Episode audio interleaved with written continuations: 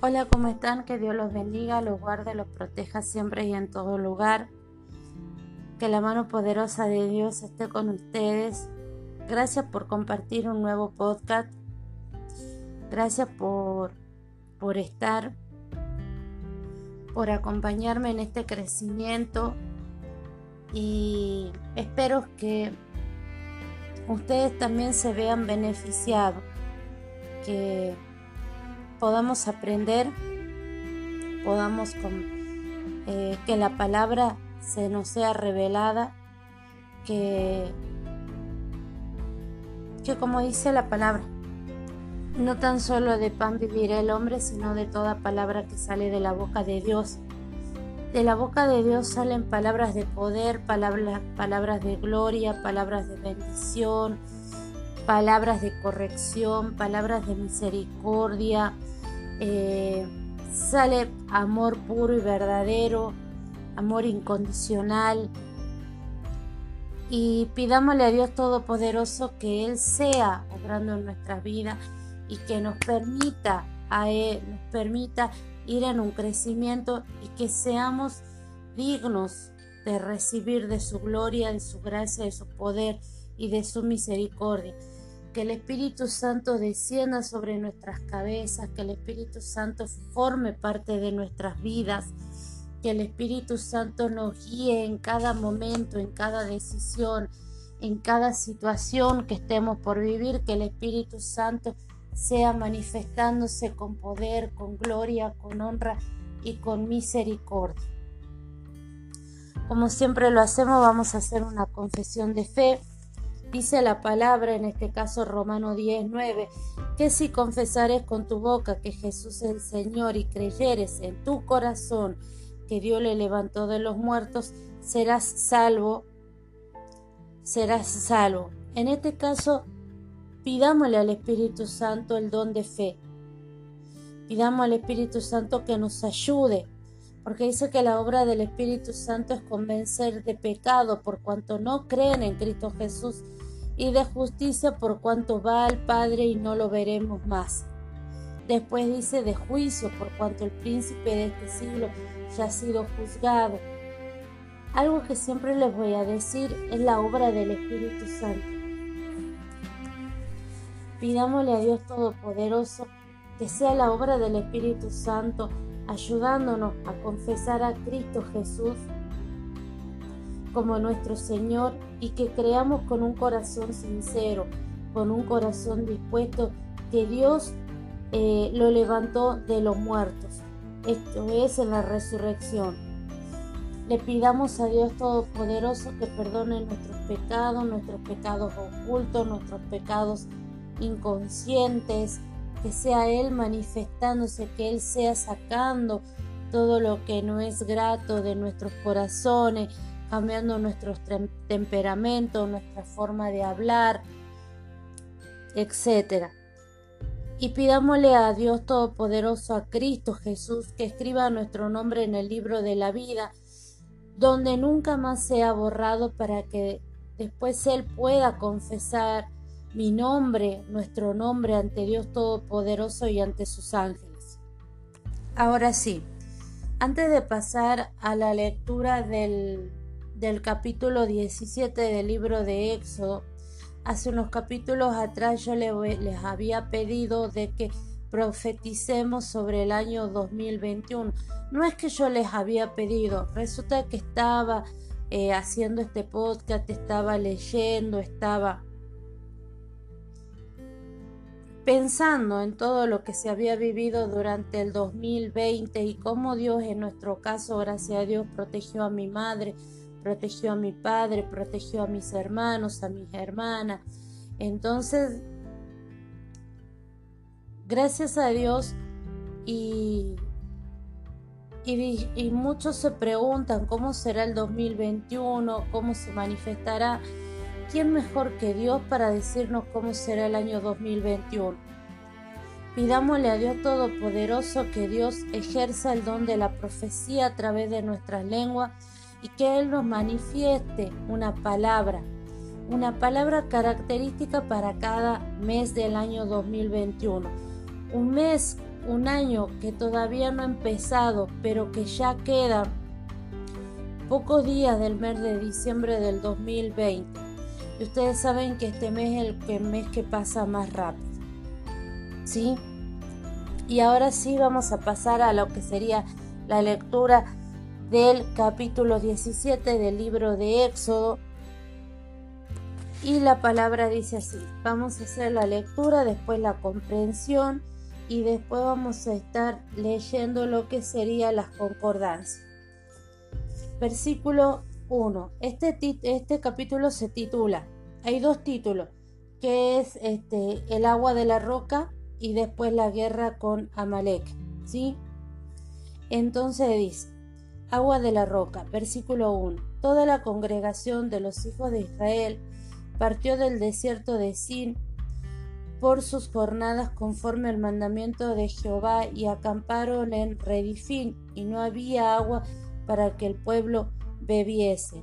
Y altercó el pueblo con Moisés y dijeron, Danos agua para que bebamos. Y Moisés les dijo, ¿por qué altercáis conmigo? Es decir, ¿por qué peleáis y discutís?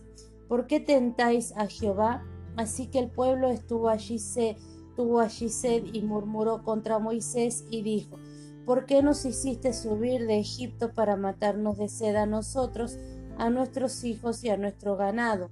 Entonces clamó Moisés a Jehová diciendo, ¿qué haré con este pueblo? He aquí, a un, poco me apedrearán. Y Jehová dijo a Moisés, pasa delante del pueblo y toma consigo a los, contigo a los ancianos de Israel y toma también en tu mano tu vara con que golpeaste el río y ve. Y he aquí que yo estaré delante de ti allí sobre la peña de Oreb y golpearás y la golpearás la peña y saldrá de ella agua y beberá el pueblo y Moisés lo hizo así en, en presencia de los ancianos de Israel y llamó el nombre de aquel lugar Masash y Meriba por la rencilla de los hijos de Israel y porque tentaron a Jehová diciendo ¿Está pues Jehová entre nosotros o no? Ahora viene lo que sería la guerra con Amalek. Entonces vino Amalek y peleó contra Israel en Redifín, y dijo Dios a Josué, no, y dijo Moisés a Josué, perdón, escogemos varón y sal a pelear contra Amalek, mañana yo estaré sobre la cumbre del collado y la vara de Dios en mi mano e hizo José como le dijo Moisés peleando contra Malek, y Moisés y Aarón y Ur subieron a la cumbre del collado, y sucedía que cuando alzaban Moisés sus manos, Israel prevalecía, mas cuando él bajaba sus manos, prevalecía Amalek. Y las manos de Moisés se cansaban, por lo que tomaron una piedra y la pusieron debajo de él, y se sentó sobre ella, y Aarón y Ur sostenían sus manos el uno de un lado y el otro del otro. Así hubo en sus manos firmeza hasta que se puso el sol. Y José, Josué hizo a Amalek, deshizo a Amalek y a su pueblo a filo de espada, y Jehová dijo a Moisés, escribe esto para memoria en un libro y di a Josué que raeré de todo la memoria de Amalek de debajo del cielo y Moisés edificó un altar y llamó su nombre Jehová Nisi, y dijo, por cuanto la mano de Amalek se levantó contra el trono de Israel, Jehová tendrá guerra contra Amalek en generación en generación. Ahora vamos a leer lo que sería la explicación de este capítulo en base a lo que es la Biblia de Estudio Teológico Reina Valera 1960, ¿sí?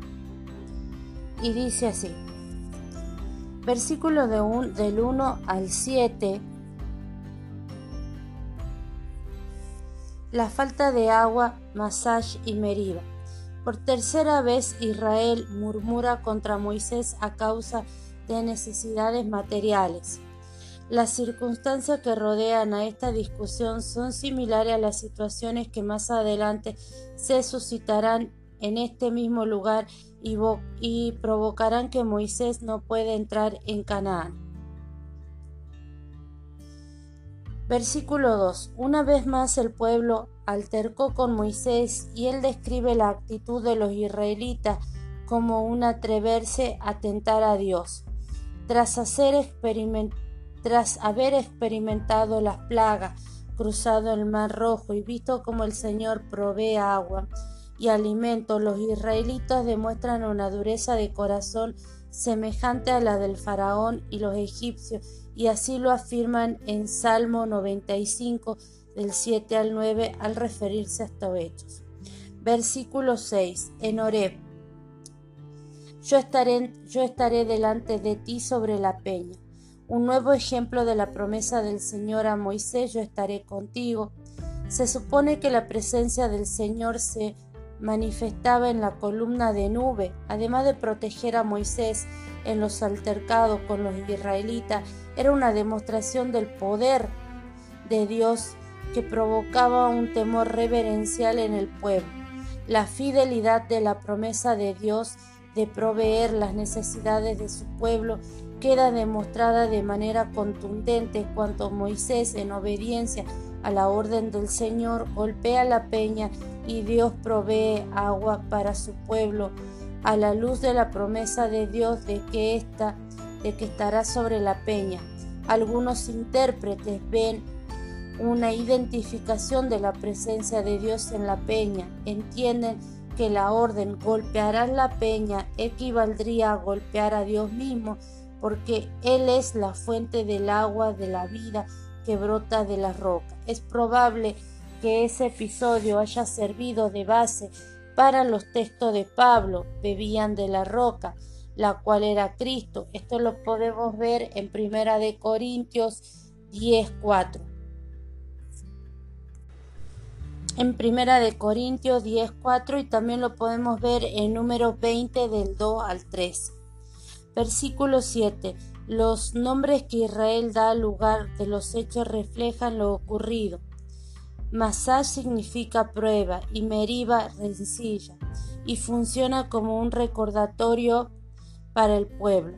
Versículo del 8 al 16. Problema durante la travesía. Israel derrota a Amalek. Mientras acampaba en Redifín, los israelitas tuvieron que combatir por primera vez al ser atacados por los amalecitas que habitaban en el norte de la península de Sinaí. Esto lo podemos ver en Génesis 14.7 y número 13.29. Versículo 9. Por primera vez se menciona a Josué y se lo presenta como ayudante de Moisés. Será uno de los pocos que permanezcan fiel durante la estancia en el desierto. Esto lo podemos ver en números 14, eh, versículos 6, 9 y 30 y a él le corresponderá suceder a Moisés y guiar la entrada de Israel a Canaán. Esto lo podemos ver en Deuteronomio 34.9 y en José 1 del versículo 1 al 9. Versículo 13. Y al centrar la atención en la mano en la mano a mano en el mano a mano de Moisés, el texto subraya dos cosas que los israelitas necesitan interiorizar. Primero, Moisés es la persona designada por el Señor para guiar a Israel. Y segundo, que es el Señor quien salva a través de Moisés, expresado a través de la vara de Dios en la mano de Moisés. Del hecho a que las manos de Moisés se cansaban, prueban de prueba de su debilidad humana versículos 14 y 16. El texto no explica la razón por la que Amalek es juzgado con tanta severidad. Una referencia posterior a este, a este acontecimiento lo vemos en Deuteronomio 15, 25 del 11 al 19. Dice que Amalek no tuvo ningún temor de Dios y atacó a los israelitas que venían rezagados y cansados por un largo viaje. En tiempos de Saúl y David, los amalecitas seguían siendo una amenaza para Israel. Para una discusión más extensa sobre esta ocasión, podemos ver Introducción al libro de Josué. ¿sí? Esta sería la explicación en base a lo que es la Biblia de Estudio Teológico Reina Valera 1960. Ahora las concordancias. La primera concordancia está a donde dice, ¿está pues Jehová entre nosotros o no? Dudan si realmente la presencia de Jehová los acompaña o no. Esto lo podemos ver en número 20 del 2 al 3. Después la próxima concordancia está con Deuteronomio, que dice, y Jehová dijo a Moisés, escribe para que, este, para esto para memoria en un libro y di a Josué que raeré del todo de la memoria de Amalek de debajo del cielo. Esto lo podemos ver en Deuteronomio 25 del 17 al 19 y en Primera de Saúl 15 del 9 al 29. Bien, esto sería la lectura del capítulo 17 del libro de Éxodo. Ahora lo que yo quiero, lo que yo deseo es invitarlos a no tentar a Dios. Muchas veces en nuestra desesperación, entre nuestro deseo, en nuestro afán, entramos en una lucha con Jehová porque muchas veces queremos hacer nuestra voluntad y no la voluntad de Dios Todopoderoso. Y la voluntad de Dios Todopoderoso es perfecta.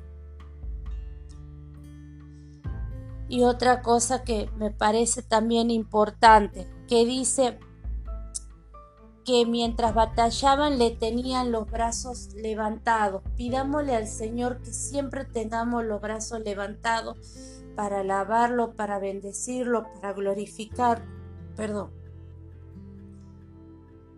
para glorificarlo. En esta hora le pidamos a Dios Todopoderoso. Padre bendito, Padre misericordioso, Padre eterno, en el poderoso nombre de nuestro Señor Jesucristo, te pido que seas tú teniendo misericordia, Señor, de de mi mamá, de mis padres, de mi hermana, Padre, de mis hermanos, de mis sobrinos. Señor, manifiéstate, Señor, así como te manifestaste en la guerra contra Malek. Señor, te pido que seas manifestándote con poder, con gloria, con honra y con misericordia en esta casa, Señor. Tu palabra nos enseña que una vez que estuvo vencido los amalecitas, se fueron. Señor, en este momento nuestra, nuestra lucha no es contra carne ni sangre, sino contra principados, potestades, gobernadores, huestes de las regiones celestes. Padre poderoso, Padre celestial, te pido que pelees por nosotros. Te pido sanidad, te pido restauración para mis padres, para mi hermana, te pido que me des fuerza, Señor, para poder salir adelante con los trabajos y que más que nada, Señor, que tu ministerio sea extendido, que puedan escuchar, que puedan entender, que puedan participar de lo que sería este podcast, esta lista que es Giovanni. En este caso yo le puse el Dios del perdón. Jehová Nisi es el que pelea por nosotros. Es nuestra bandera, nuestro estandarte de guerra. Pidámosle que sea Él obrando. Que sea el poder del Dios Todopoderoso, del poder del Rey Misericordioso. Siempre y en todo lugar que sea la flor del Espíritu Santo